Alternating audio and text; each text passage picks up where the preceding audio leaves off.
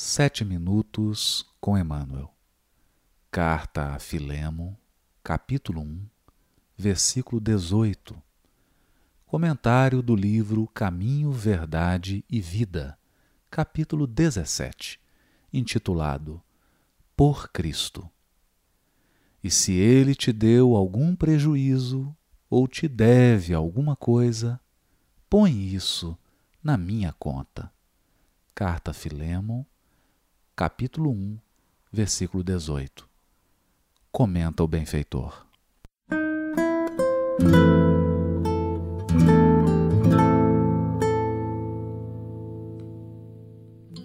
Enviando Onésimo a Filemon, Paulo, nas suas expressões inspiradas e felizes, recomendava ao amigo lançasse ao seu débito quanto lhe era devido pelo portador.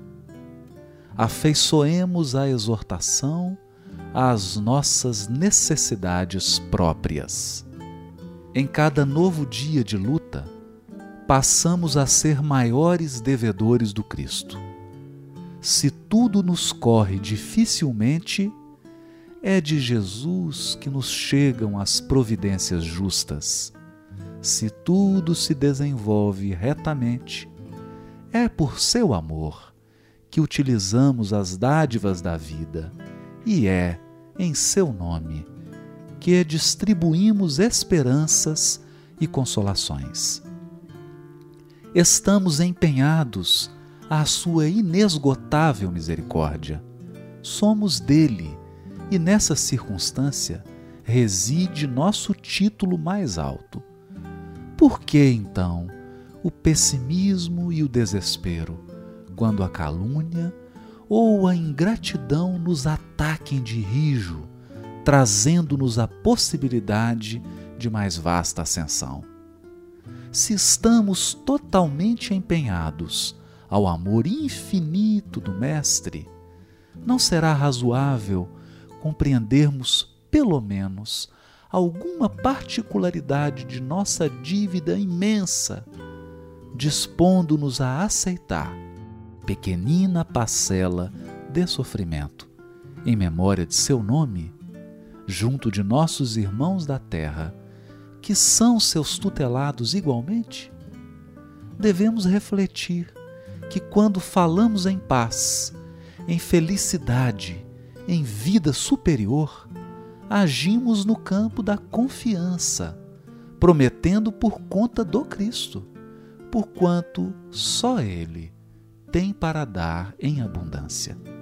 Em vista disso, caso sintas que alguém se converteu em devedor de tua alma, não te entregues a preocupações inúteis, porque o Cristo é também teu credor, e deves colocar os danos do caminho em sua conta divina, passando adiante.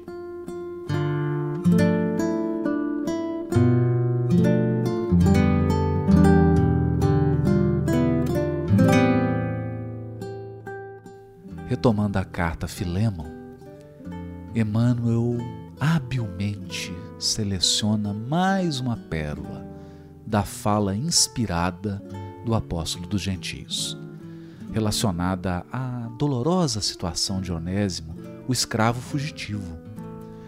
Mencionando a existência de eventual prejuízo causado por esse escravo, transformado em novo homem, após o contato salutar com o convertido de Damasco, Paulo pede que o prejuízo seja debitado em sua conta pessoal, alterando definitivamente os conceitos de crédito e débito na esfera da contabilidade divina.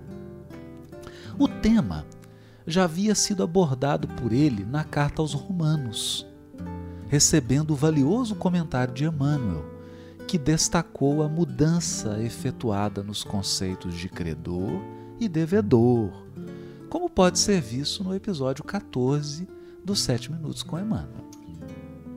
No atual comentário, o benfeitor realça nova mudança conceitual.